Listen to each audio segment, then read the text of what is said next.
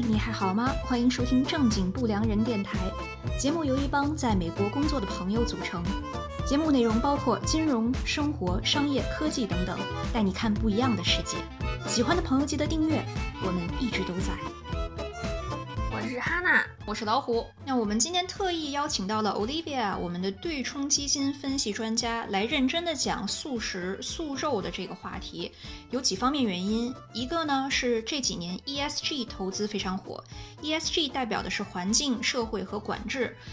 有很多好的、不好的方面，我们在后面都会讲。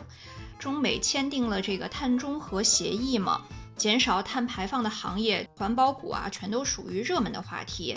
我们今天会讲到的公司呢，有些是上市公司，有些公司呢是没有上市，但是也在上市的路上。那这些股票值得关注吗？都是非常需要思考的问题。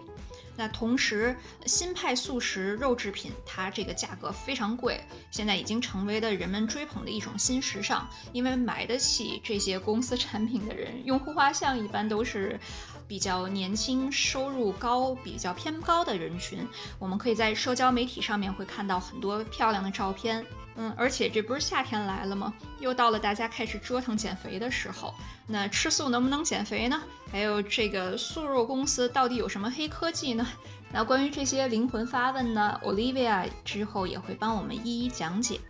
那今天我们邀请的嘉宾呢，他现在在伦敦专门研究组合型基金，也就是 Funds of Funds，简称 FOF，是一名非常优秀的女性研究员。那我们热烈的欢迎她，非常感谢她的到来。感谢大家，谢谢大家。对，就是就像刚才老虎说的，我是在总部在美国的一家对咨询公司，但现在因为是在伦伦敦工作。嗯，对，我们主要是为了这些机构投资者，帮他们组建就是适合于他们投资风险和收益的呃投资理财组合。但是我所在的部门主要是呃专注于另类投资，就是包括对冲基金或者是呃私募投资这一类的投资方案。我已经嗅到了金钱的味道，而且是很多金钱的味道。这是要我们的主题也很有意思。是聊吃的，对对 对。虽然就是，其实吃的跟每个人的生活都密切相关，就无论从就说经济方面还是自身的健康方面，觉得都是非常有密切关系的话题。啊，所以希望这些话题能给大家带来一些有用的资讯。呃，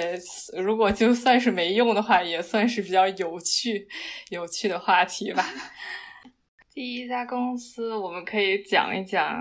嗯，这个叫做 Impossible Foods 的公司。呃，不知道中文应该怎么翻译才好，叫做不可能食品。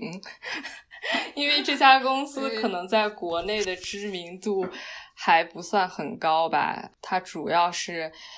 差不多是在二零一二年的二零一一年的时候在美国创立的。其实就是近几年它比较火的原因，是因为另一家同类型的食品公司叫做 Beyond Meat。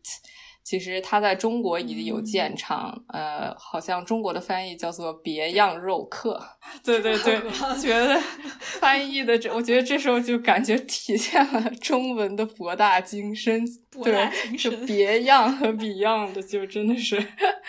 非常的契合。哦，好，而且还挺摇滚的，一样，就是真的是肉客，对对对，也很摇滚，肉客，对对对，啊，对。但是想说，就是说，呃，其实我第一次听到 Impossible Foods，呃，不可能食品这家公司，其实是我也是在一家，呃，另外的一个就相当于播客上听到，就是采访，就他这个播客是采访这家公司的创始人，叫做 Patrick Brown，呃，就可以简称为布朗吧。呃，其实他是以他之前是呃斯坦福，就美美国斯坦福大学的一位呃生物医学的研究员。他其实在这个领域上做出了很多呃也算是杰出的发现吧，但因为我也不是这方面的专业人员，就不做详细评论。但是当时的这位主播是说，我觉得你可以用这项发现来都能呃赢取诺贝尔奖这种这种殊荣，但是他就是差不多一笑而过，就觉得这就是他的专业，没有什么可以骄傲的。嗯，然后他当时是说他在一个他，因为他当时是相当于呃研究员，所以就是有很多的这种教学假期。然后他在休假的时候萌生出了就是创立 Impossible Foods 的这个想法。他这个人就是他的理念是他他相信畜牧业是。就是危害全球生态环境的一个很大的因素，呃，他想就是通过改变全球的这个粮食系统来恢复生物的多样性，然后减少畜牧业对气候变化的影响。其实，其实这个这个理念是就是很多人现在越来越有的理念，就是从就是吃肉到吃素的这种转变，但其实。呃，很多这这这个这个话题是有很多的可辩论性，但是不是说所有人都需要同意？但这个就是其实是支持他创办这个公司的一个很强的观念。对。反正我是对这个理念，我就是 站在他的对立面。嗯，对。但我的想法不重要，重要的是市场，最重要的是他的这个故事能不能卖出去，有没有投资者会觉得有兴趣，然后散户们愿不愿意把钱投到他的这个场。对对对，没错没错。那那就是这两方观点的，嗯，主要的就是论据是啥？就是畜牧业为什么会导致气候？他就是，如果就说，对畜牧业这个方面，就是其实就说是，因为生产肉类是需要很多的资源，就是把一头奶牛最后变成你最后吃到嘴里的牛肉，是需要很多的饲料、水，它需要占用很多的牧场空气，这些自然资源其实都是很珍贵的。然后，而且就是畜牛业，就是因为牛肉差不多是。呃，相比于猪肉和鸡鸡肉的消费量是比它们要更高的。就是畜牛业是畜牧业中温室气体 排放量最高的。呃，因为牛会反刍。没错，没错，就是因为这个，因为它的胃里产生甲烷这种气体，只是一种常常见的温室气体。嗯，但是我觉得可能就是好多好多就是反方的人会说，那你这些。交通行业呀，这些交通运输行业，或者是就算建筑行业，就是很多的这些人类的行为，都都对环境造成了很大影响。就并不是说就这个食品行业是多么的突出。哎，我我是反方，反方代表请发言。嗯，个人观点啊，所以就不喜勿喷，好吧？没错，我是认真觉得。说实话，与其你在吃上面较这个真儿，你不如想一想我们穿的衣服，对吧？最简单的，你牛仔裤嘛，牛仔裤是最污染环境的那个，就是丹宁，是非常污染环境的一个东西。然后再包括快时尚，你看欧洲首富都是搞快时尚的，对吧？什么？Zara、H&M、Mango 这些快时尚的品牌，我们现在其实已经知道，快时尚是世界上最浪费、最污染。它整个的生产会用到很多的碳，那而且它的质量又很糟糕。你这个东西穿旧了的衣服捐都没办法捐，就其实是最后都是去拿去填埋了，或者丢到海洋里边去。那跟这些东西比起来的话，你在吃上面这一点碳。我觉得是个人见解，我个人愚见觉得是 like，但但这我就还是回到刚刚说的嘛，这个我的个人想法不重要，重要的是这个故事能不能卖出去。没错，没错。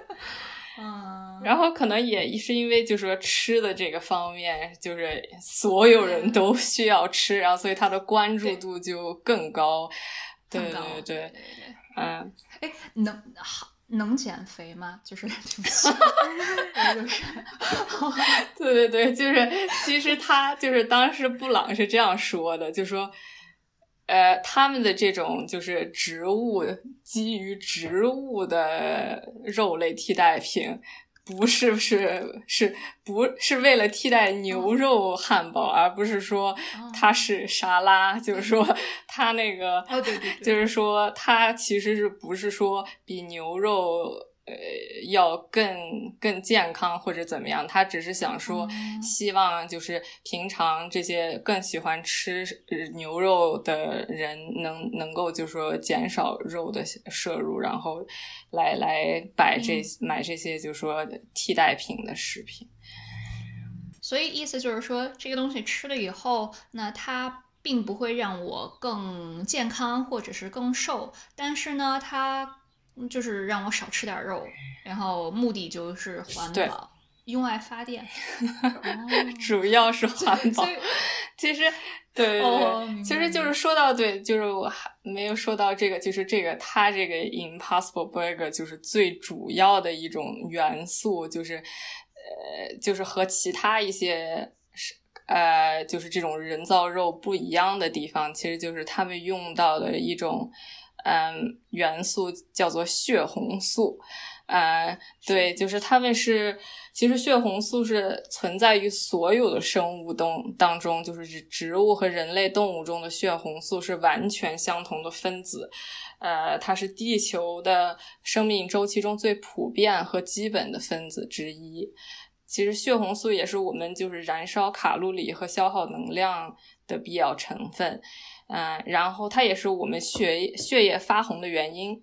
然后，但是最最主要就是它是 Impossible Burger 最重要的成分的原因是，其实是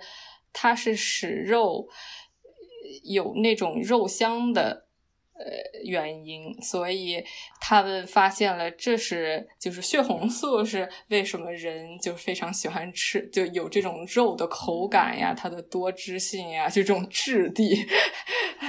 因为就是他想到，就说为他他他的那个想法，就说我怎么样能让消费者就是真正的接受，说这个是一个人造肉，但是它还是能有真正肉的那种口感。对，了解哦，怪不得我就是经常看他们，嗯，就是这个公司投资 CFO、CEO 出来讲话，老会提他们在 R&D，就是在研发上面投入了多少，我就一直很不理解。我还在想说，哎，不就是吃素吗？会为什么老提高科技呢？对对对，其实他在很多的那个他的访谈中都提到，就是说。如果你之前就是一个素食主义者，你喜欢呃豆类做成的很多的汉堡，现在因为现在市场很多豆类或者是木呃叫什么蘑菇制成的汉堡，你完全没有必要就是呃退出那些市场，来到这个 Impossible Burger 的市场，因为这些这个市场其实主打的是本来就是喜欢吃肉的人。嗯，对，因为其实他们对，因为他之前，因为布朗他本来背景就是生物医学家嘛，所以他刚开始二零一一年创办的时候，他们的这个团队有三百个科学家组成。然后他们他们就是为了研究说肉为什么有它这个独特的香味儿，就是为什么人类就是离不开它作为食物。然后就他在就其实是 Impossible 就第一第一期的那个 Impossible Burger 其实是二零一六年推出的，但其其实在他们正式推出那个产品之前，他们花了两年半的时间就是做这种科学研究。呃，就是为了研究这些基本的理念，然后二零一六年推出了这个第一期的 Impossible Burger，然后他们其实二零一九年的时候又推出了这个二点零的版本，然后他们在这个就是美国的呃叫做消费者电子电子协会 电子会。Consumer Consumer Electronics，对对对对，就 CES，就这种本来是电子产品的这个会议上就展出，啊，就也就相当于就是也也展现了这个这个这个产品的高科技的成分吧，差不多。对对对，啊，然后当时就是是。呃，一一经推出以后就非获得了特别多的那个 CES 的奖项，然后后来有一阵儿就非常供不应求。他们他们在那个加州呃奥克兰有一个工厂，然后有一阵他们都必须要就是二十四小时、七天一周，每周对二十四小时连轴转，然后才能就是应对他们的这个需求。然后他们还使用了一家就是呃肉类加工工厂呃来作为合作伙伴，就这家工厂其实是麦当劳常年的那个呃提供商，呃就。那它的那个，它是用什么东西做的肉啊？对对对，就是这个血红素。对对，他们说这个血红素不是植物和肉类动物中都存在。然后他们说的是在一次偶然的那个呃机会中发现了，就是豆豆豆质啊豆科食植物的根瘤处有大部分的那个有很高浓度的血红素。然后他们就是。嗯，相当于从豆科植物的根瘤中提取了它们的那个 DNA，嗯，然后将这些 DNA 插入一些转基因的酵母，就这些都非常生化高科技，对我就不做详细评论。然后就是为了最后发酵，就为了产产产出更多的嗯。这个血红素嘛，就是因为你不可能就一直从植物中提取，但是你为了大规模的生产，你得就是相当于引用了转基因工程，呃，所以其实这也最后引出了很多话题，就是说，呃，他们很很多呃，相当于国家或者市场，就是对他们的这种产品就是归类为转基因食品。嗯，有些人可能很多人也会觉得转基因食品不健康，呃，所以就相当于刚才老虎说的，说它是不是更健康呢？可能就是很大程度上也不一定。我想到崔永元 转基因 这个东西就是。比较有争议性，就是因为虽然说就是诺贝尔奖的那些得主都是统一站出来说转基因的东西是是安全可靠的，但问题是因为毕竟这个年份还是比较短嘛，我们没有几代人的这个实验数据来给你做这个东西，所以有还是有一些民众会质疑，像。咱们今天聊的这些素食的东西，其实都是很贵的。就他们虽然是素，不是肉，但是他们比肉要，他们比真的肉要贵好多。那那这个东西就是像像在美国这种高端的东西，就是在 Whole Food 一个连锁的有机主打有机的食品超市里面卖，那他们东西都特别的贵。那这里边的人，他们主打的就是卖有机，就是不卖转基因的东西。那你现在这个 Impossible Food 还有这个 Beyond Meat，他们是虽然都是素食，但是现在又变成是有转基因的。你又转基因，但是你又特别的贵，我觉得就是有点复杂。对，人设很矛盾。哎，那我在想，他们的消费群体都是什么人？就是他又那么贵，那肯定是很有钱的人才会去买。但是呢，又是又就是像你说的，如果我只是单纯的为了吃素或者减肥，我可以去吃豆制品等等，这样的话也没有这方面的需求。那他们的消费者就是我又很有钱，然后我又我又很喜欢肉的味道，但是我又我又要吃，就是我又不想吃肉，是吗？可是那他。不吃肉的初衷是什么？一句话有有一百个转折，对，就是九转回肠。对，就是我就很难理解他们消费者的，就是心理是什么。我是，那就是我能想象的最合理的解释就是他们是很有钱的，嗯，环保主义者。我也觉得是。对，我觉得现在大部分的可能他的消费者 群体应该是对像汉娜说的这样子的，嗯，因为他们当时也说。呃，他们可以就是预想到刚开始的这几年中是肯定会是就是成本是非常高的，嗯，因为又要扩大生产规模，又要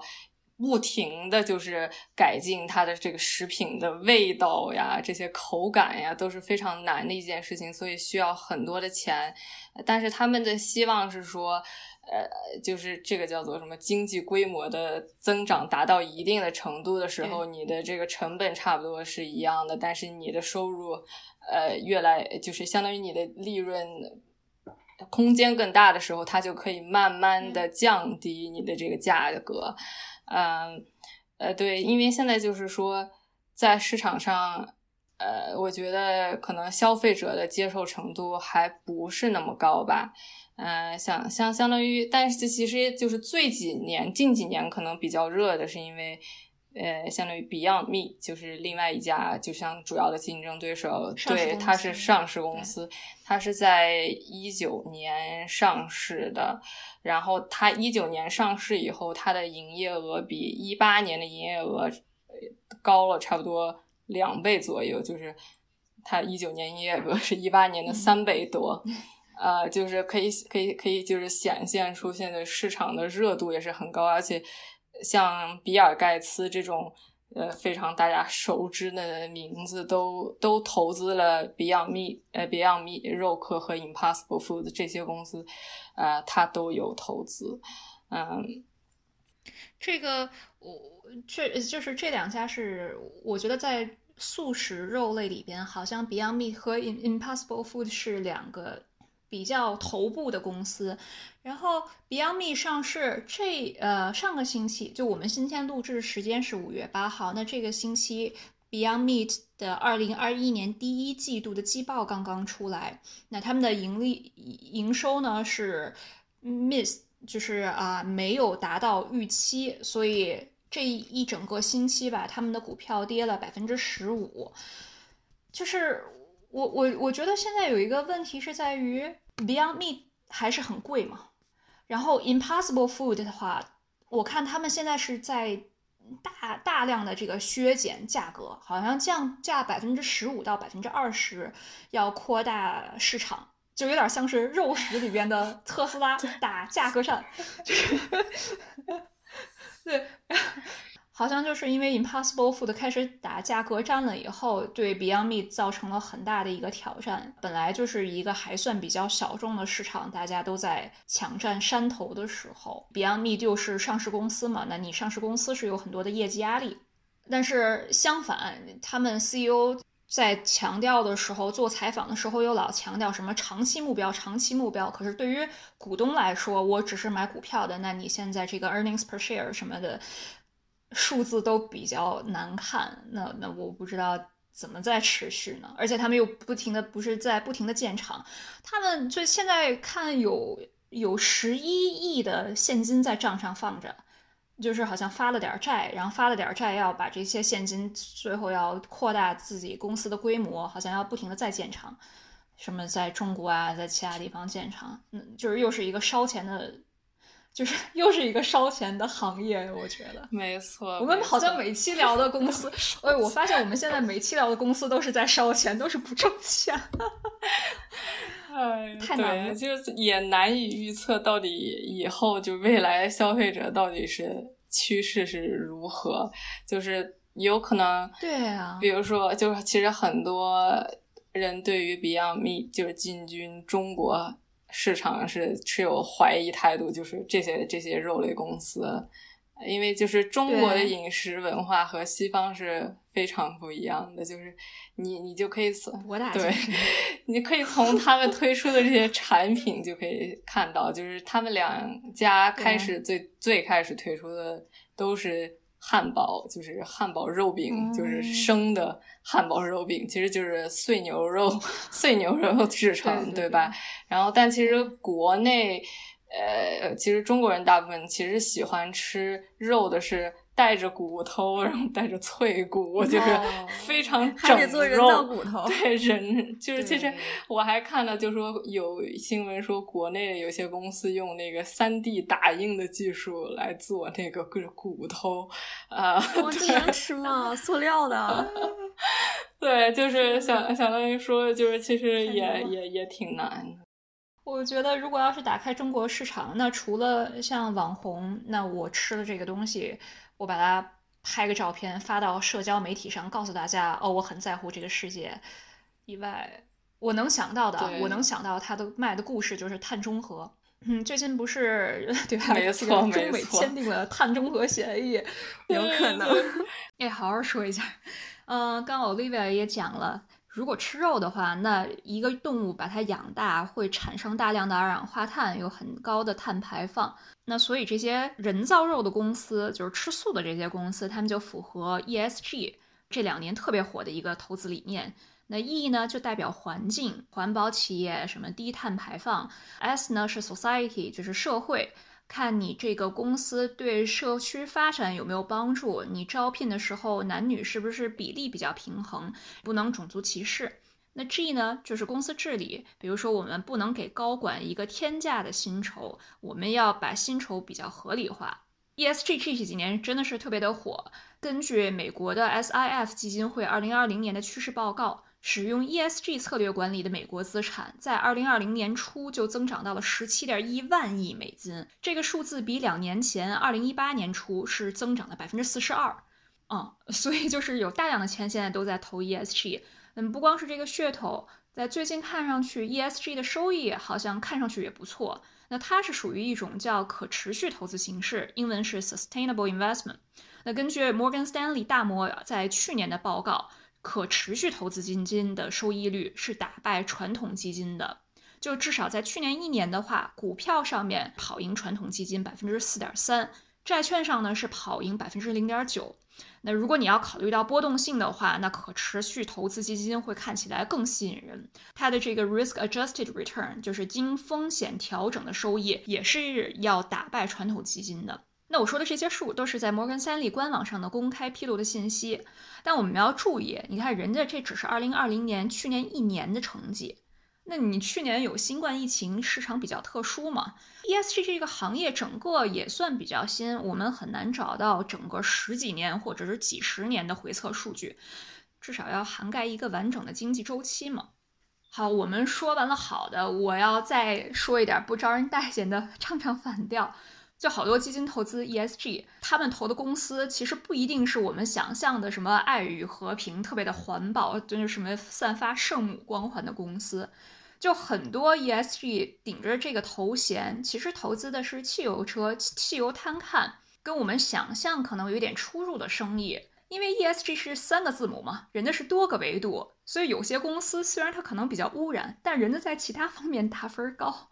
所以基金呢就有了理由去。投资这些公司，嗯，举个实在的例子，Blackstone 黑石，他们在去年披露了自己的 ESG 报告，就他们说自己在石油的勘探和生产这个所占他们整个的投资组合不到百分之三，这意思呢就是说，你看我们还挺环保。那你乍一看听上去说，哎呦，那那是挺环保的呀，你这个石油这么大的生意，你就投这么点儿，可人家说的只是这个上游勘探生产的投资。就人家在中游和下游也很多投资人，只是没给你算进去而已。所以你要整体加上去的话，那整个投资组合也不一定有多环保。但是根据他们自己的打分系统呢，这些公司又都是符合 ESG 嘛。话说回来，就不管是什么样的概念，不管是什么噱头，什么可持续，什么 ESG，就是投资还是要讲回报率嘛，对吧？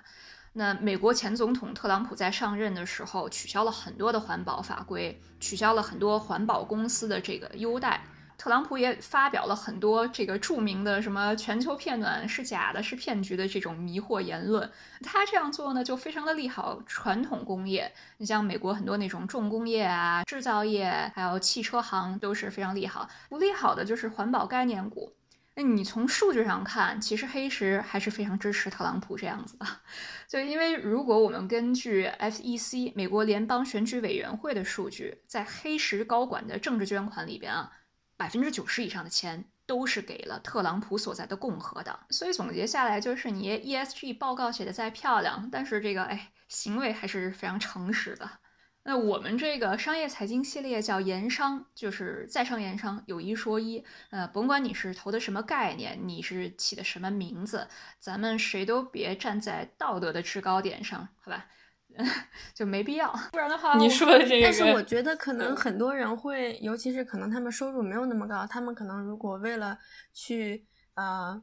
就是掰这个 story 就直接吃素了哦，所以我觉得中低收入的人群不是他们的目标群体。你像它的价格放在这儿呢，这么贵。对对对对，就是作为就是给大家给一个就是实体概念，就是说它的价格是怎样的，就是说，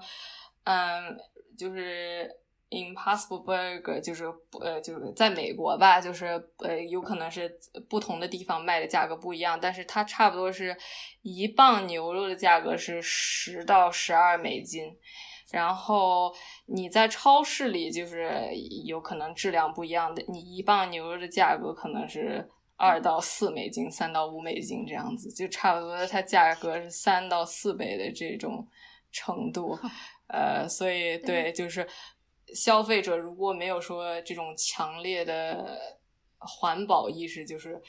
我是说，就是说以他们这个观念的这个环保意识的话。那我觉得大部分消费者都是价格敏感的，就是不可能说，呃，我就选择这个，就是因为它有一点名气或者怎么样。哎，你知道你刚刚说的时候，我我的代入感是妮可基德曼，就是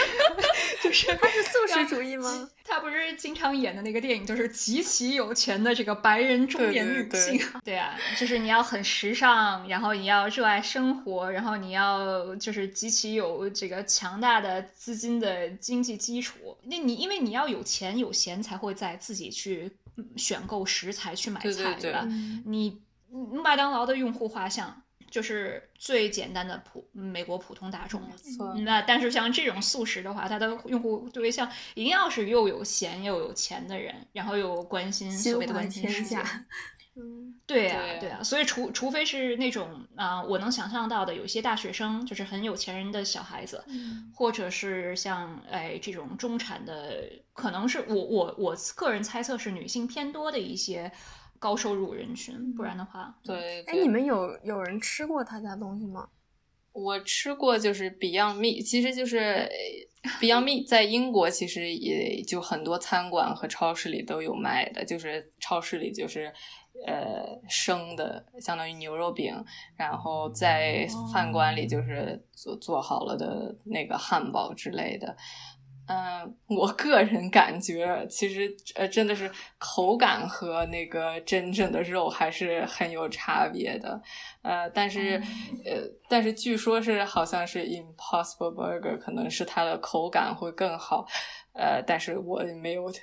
呃就亲身的体验过，因为就是好像是呃 Beyond Meat 它其实是它的更多的成分是豆类，就是豆类做做成的，然后。嗯嗯，就其实是成分和那个另外那一家不可能汉堡是还是对不可能汉堡 是不太一样的。然后就是说，其实呃刚开始最最 Impossible Burger 最开始出来的时候，他们就是还就除了环境保护这一点，他们还强烈宣传的一点就是说，嗯。你不就很多人其实吃肉是为了它的那个蛋白质的摄入嘛？就是动物的汉蛋白质比。植物的蛋白质成分要高，然后所以很多，比如说就是注重营养健身的这些人是非常注重蛋白质的摄入，然后一般就是理想的蛋白质是百分之八十的瘦肉，百分之二十的肥肉，就是大部分市场上卖的呃牛肉汉堡是这样的一个比例，然后所以 Impossible Burger 他们也做的这个汉堡也差不多。呃，也不是差不多，就是完全可以匹配它的这个蛋白质的含量，嗯，但在此的基础上，他们要比这个纯肉类食品的总脂肪要含量呃少很多，然后那个呃也没有其他的一些呃，就相当于叫做什么。肉类的对肉类的对不不好的一些，就相当于激素呀啊，对胆固醇这这一类的这这一类的元素。嗯，哎，但是其实 因为我之前有一次看家庭医生，他说我他说我就是呃得补铁，对，他就说啊补铁要吃什么，然后他说那个肉像红肉也是一个就是很好的铁的来源嘛，那像这种的话，是不是他们就没有办法去？还是说他们也可以办有办法在那个肉里面加加入一些微量元素啊这些东西？对对对，就是 Impossible Burger，就是刚才说的这个血红素，其实它它的那个之所以说它会让植物和肉类的那个血液红变红，就是它的铁的含量是很高的，所以就是你如果看它那个食物呃后面的那个就是。营养成分表，它的那个其实它有很多的微量元素都比是就是真正的肉类是要高的。嗯，对对对。那就是还是比较健康吗？呃，就是比肉类健康，但没有比菜 更健康。对他当时就是他在一个访谈中就特别经典的就是说，人家说呃，is it more healthy？然后他说，this is not a salad。对，就是这种。好好润，对对对，就是非常的非常的直直爽，就是。特别的让我感觉到这个东西像肉，对对对，就它很强调口感，没错没错。哎，你们说到这个口感，我跟你说，我之前在那个北京，你们去过潭柘寺吗？嗯，我去过。我我们以前每年都会去一次。然后潭柘寺它那个山脚下有一个卖，我不知道现在还有没有，就是卖那个烤肠的。但它是寺庙嘛，它就是用素肉做的肠。对，真的是我吃过最好吃的烤肠，就我觉得比 那个台湾烤肠还好吃。所以我觉得。就是，嗯，对他，他们可能也要考虑一些这种竞争对手。对对对，不知道他们是如何做到的，就真的是口感特别好，里面可能就是真的加加了肉，是没告诉你，你看那方丈都不吃。有可能。然后我是看那个新闻说，就是说，呃，就是说看说他们进军中国市场，其实也有很多这些的因素嘛。就是说，虽然说他们说这是素食的肉，但其实对于很多佛教呃信奉佛教的人说。呃，素素的纯素还不是唯一的标准，就是很多的添加剂这些东西都不能有，所以这些标准他们是是否能达到，这也是一个问题。对哦，佛教徒好像是连大蒜都不能吃，就是严格的佛教徒，好像大蒜都算肉。我们酒肉穿肠过，不是佛教。对，我刚想说，我酒肉穿肠过，佛祖心中留。我们我们之前那个哈娜主播在节目里说过，他是一个很佛系的佛教徒。对，就对佛教其实了解也并不深，就是哦，你是鲁智深类型的佛教徒，有画面了，对，有画面了，哇！哎呀呀，我们超纲。主要是吃货的 吃货的追求就这点儿。对，哎，那你平时自己吃肉多吗？我平时也不是很多吧，可能就是因为我觉得我是那种就是我不吃我也不会想，然后但是我吃我也没关系，就是不是像差不多，对对对，就不是说非得对，可能就是现在。吃饮食的差异吧，但其实我身边很多就是非常严格的那个素食主义者。哦，我知道他们素食还分好多种，就是 vegetarian 啊，然后最严的是叫 vegan，是不是？就连鸡蛋和牛奶都不能吃。对，就这些动物制品都不行。然后比如说，你可能有一种就是我们想象不到的，就是。你知道这种软糖吗？就是这种小熊软糖啊，它对，他们就有一种成分是 gelatin，就是就是会让这个呃，相当于液体焦化的这个成分是从啊，吉利丁，对对对，可能这个是大部分是从动物的那个脂肪中提取出来的，所以它也算是相当于动物制品。所以很多可能有些软糖，它会明确的标出说这个是 vegan，就是说纯素，就没有任何的动物制品。我我在这边就是有些人见到他说他是吃素，但是他吃海鲜。海鲜不是生命吗？对啊，对啊，所以这个感觉大家对于吃素的定义会比较嗯，现现在特别多的名词嘛，就是最开始是 vegetarian，就说素食。然后，其实刚才老虎说的那个说吃海鲜的，就是他们叫做 pescatarian，就是说不吃肉类，但是可以吃鱼啊这些贝壳。对，不吃红肉也不吃白肉，呃，但是就只吃海里的海里的生物。然后像像我和像咱们可能就差不多。归类为叫做 flexitarian，就 flexible，就是灵活加 tarian 加对对，就是说其实他们现在就是很多，其实国家也推倡，就是就这种，其实也不算是一种一种主义吧，就是说纯素或者是怎么样，他其实就是说推倡说，你每个人就说少吃一点肉，就是其实也是对环境呃保护做出很大的贡献的，嗯。这中国不适用，因为我们就是因为毕竟贫富差距还是发展中国家，对对对，中国人的人均人均肉类的摄入量其实很低的。我觉得最不环保，就是按照他们 按照西方的定义，最不环保其实是他们这些健身的人每天吃鸡胸肉，对吧？我觉得你在内涵，对，你在内涵蛋 总。有兴趣的听众们可以参考一下我们上一期，就是第八期里边有一个嘉宾，对。健身狂魔，他有嗯很多精彩的发言，没错，对啊，就不吃碳水就吃瘦肉，我觉得其实这种就更加的不环保呀，而且哪那么多鸡呀？其实其实还有一种就是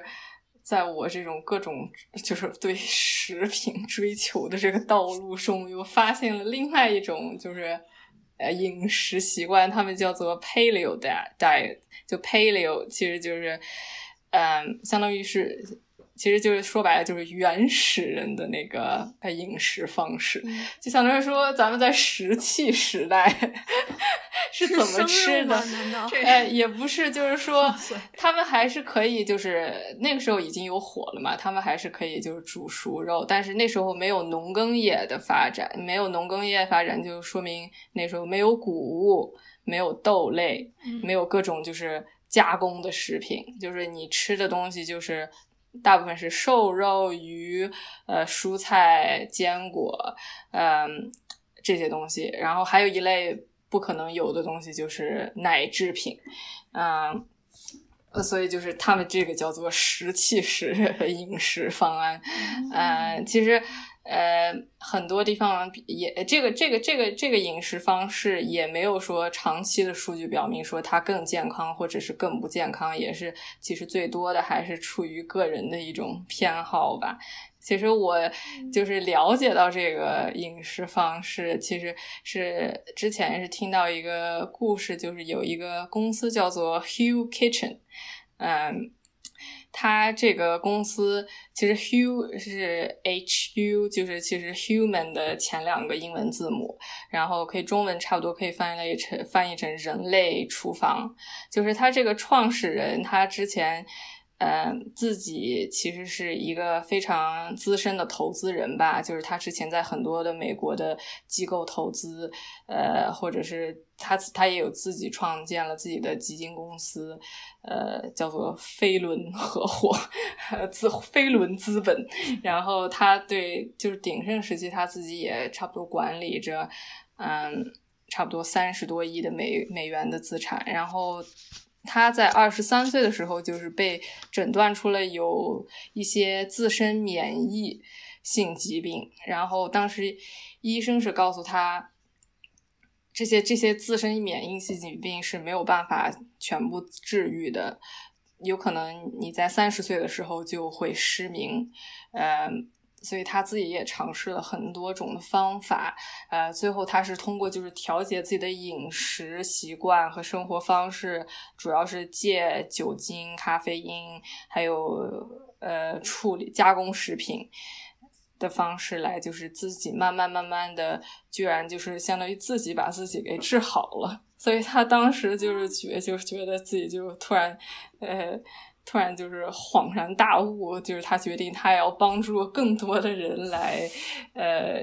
就是有一种健康的饮食方式吧。所以就是说，他他先开始最开始的这个呃 Hugh Kitchen 就人类厨房，其实也是一个在纽约的高端的饮食，就是餐饮餐馆。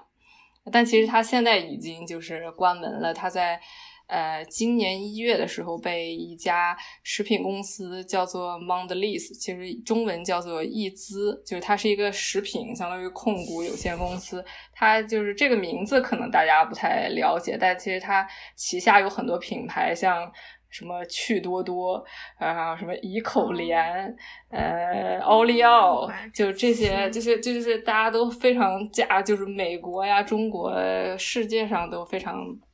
常见的品牌都是这家易资公司旗下的品牌，呃，它今年就是收购了 Hugh Kitchen 这个公司，就是呃，因为 Hugh Kitchen 就是这个这个餐馆虽然关闭了，但它旗下有一系列的产品，嗯，主要是巧克力啊，还有巧克力能量棒这种东西，就是作为一些健康的零食，呃，所以就是易资收购它的原因，也是因为他想发展一些这些。就是偏健康的零食，而不是像什么奥利奥这些，就是非常不健康。快乐呀，有可能。我们小的时候经常说一句话：好吃的东西都是不健康的。What doesn't kill you make you fat？不，哎，不能杀死你的都是让你长胖。对对对。伊兹以前是卡夫，就是伊兹的前身是卡夫，后来卡夫拆分了，拆成一部分叫伊兹，另外一部分是卡夫亨氏。卡夫亨氏的最大股东好像是巴菲特。哦，很符合他的这个人设感觉。对，就投完可口可乐就开始投这个。你有没有觉得刚才你介绍了好多的食？食物的主义，就各种什么什么意思，什么什么意思主义，个人听上去都是感觉不是特别好吃。但是，你有没有觉得有没有一种主义是好吃主义，人生苦短主义？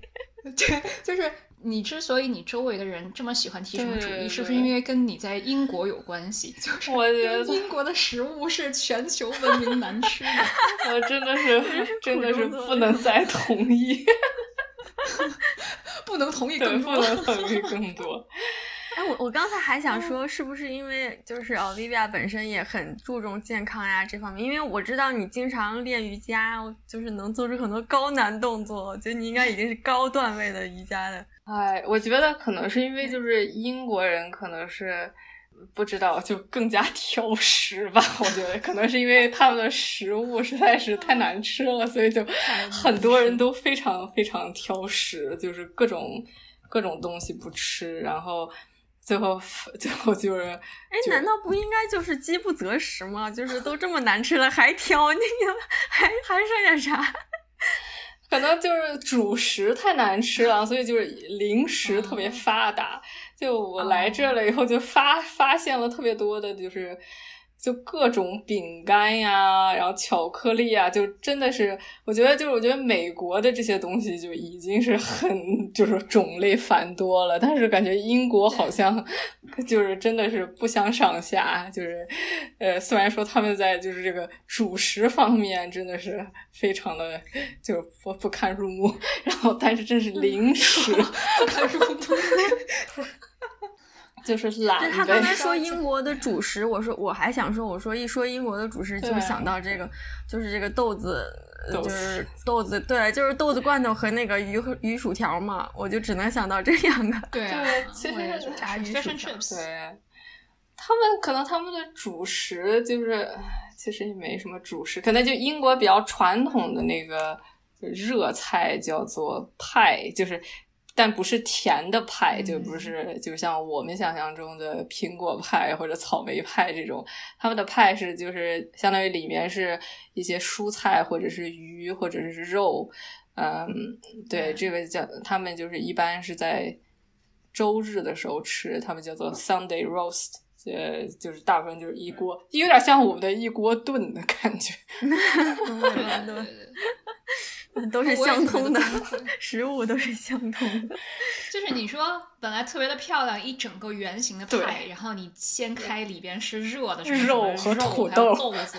对对对，就是我不知道，对于北方人来讲，就我觉得这比什么咸肉粽还让我 难以接受。作为一个啊，我也不能纯算北方人，但我特别喜欢吃咸肉粽。你是吃甜粽是吗？你是吃豆沙和枣是吗？我觉得五分钟以后我们俩回家吵起来。有劲了，有劲了！好了，我们结束这个引战话题。嗯，我们这有个公司叫做 Outbox，就是它是嗯蔬菜水果，就每个月给你送，每每一周给你送一堆蔬菜水果，就是这些这些东西是那个超市里退。不是退货，就不接受的，就是因为它可能长得不是那么好看，然后或者是它的大小不是超市里想要的，然后所以就是这个公司他们就是去那些农农民中，就亲自把这些东西，相当于过剩的产量，就把它们买下来，然后然后再卖给相当于我们。嗯，哎，我倒是觉得这个是一个挺环保的，对对对 对，要不然它就是就扔在地里就就烂掉，或者是就被处理被处理掉嘛，就是就是每年它那个。浪费的，就是其实地里浪费的食物是很多的，而且尤其是去年因为新冠，好多餐饮餐饮呀，然后呃叫什么 hotel 都关门了，所以他们一般都就是预定的这些大量的东西，最后都没能买，所以最后都得要让农民自己消耗掉，啊，所以就 outbox 其实就是他们相当于买这些东西，然后卖给。卖给大家，其实对，就这也算挺环保的。那它是像 Blue Apron 还是给你就是设定好的一餐一餐的，还是说就你你就选择我要什么菜？哦，你没法选择。你可以就这他他其实给你什么菜？对对对，他其实按照季节性的，就是比如说现在其实就今这周他送了。也不仅限于英国的嘛，也是世界各地的，因为世界各地的食品就是有一个菠萝是从嗯巴西送来的，是因为说他们的那个产量过多了，就是因为你比如说英国的超市订了很多的菠萝，但最后发现说用不了那么多或者怎么样啊，所以就最后可能会被浪费。然后有一些什么西葫芦这些东西就是英国本地的。然后就也是因为觉得超市里觉得呃它有点小或者长得不那么好看，然后或者是好多有好多苹果，然后它那个可能皮上没有那么光或者怎么样，啊对，其实它就是完全是就是什么情况 什么方面都很好的，但就是因为长得没有那么好看，所以有可能超市不会接受。那他们是有那种仓储，大型的仓储，还是说走纯物流的路线？就相当于是，诶，只要因为要全世界调货嘛，那你这个肯定是 logistics 物流方面是要非常强。那他会不会像走亚马逊的路线，就是我各地建一点小仓库什么的？还是说就是其实拉来我直接就寄走？我不知道它运营上面是。因为听上去这个是需要非常精准的物流的配送系统。对，但其实它现在运行的规模挺小的，就是在英国只有呃一小一部分的那个地区它有配送嘛，就是它可我觉得它是有集中的那个配送中心，因为他们自己要。呃，就装箱，就是它，它有三个那个 型号，就是小型、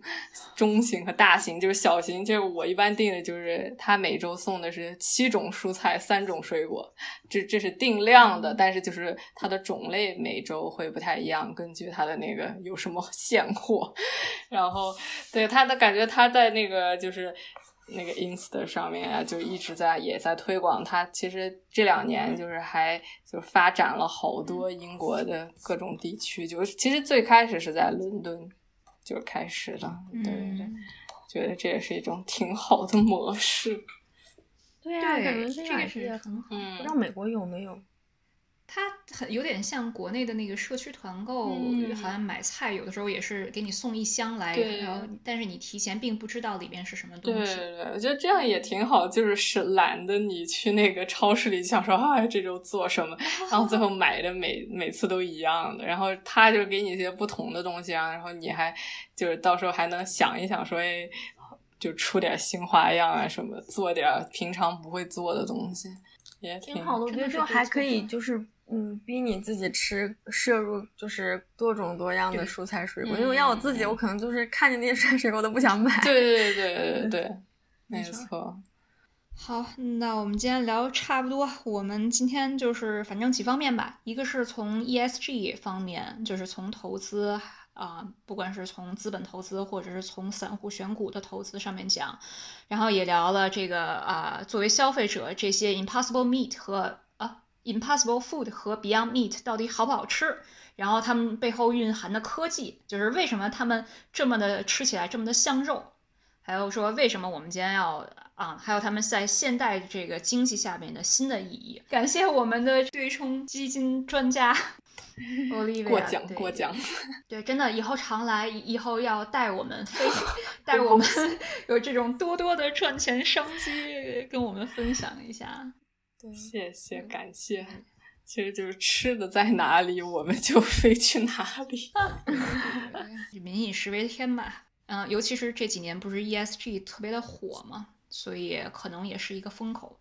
嗯，这个股票能持续多久我不知道，但是至少我们都知道它是一个对，嗯，可以关注的风口吧。嗯，没错。多谢，那我们下期见，拜拜，拜拜。今天节目的结尾，想要插播一个金融界的大新闻，也是副文。上周五月五号，耶鲁大学基金会的首席投资官大卫·斯文森先生去世，整个金融界一片哗然。嗯，斯文森先生在一九八零年代中期开始管理耶鲁大学的捐赠基金，在接下来的几十年中，他独特的投资方式赢得了国际声誉。那它的模型会投资大量的非股票债券的另类投资。那什么叫另类投资？就比如说对冲基金、私募股权、房地产等等。在他管理耶鲁基金会的三十五年中，截止到二零二零年六月三十号为止，耶鲁大学捐赠基金的年化收益是百分之十三点一，比 Cambridge Associates 的平均年收益率要高百分之三点四，比传统的百分之六十股票、百分之四十债券的投资组合也要高百分之四点三。他的模式后来被称为耶鲁模式，这不仅仅改变了耶鲁大学的投资体制，现在这个模型已经成了许多大学。捐赠基金的标准，金融从业者都知道，我们当年在考 CFA、CAIA 啊这些金融考试的时候，那耶鲁模型呢都有自己单独的篇章。所以，斯文森先生的工作对整个行业都有深远的意义。他的去世对行业来说也是一种损失。感谢收听这期的正经不良人，我们下期见。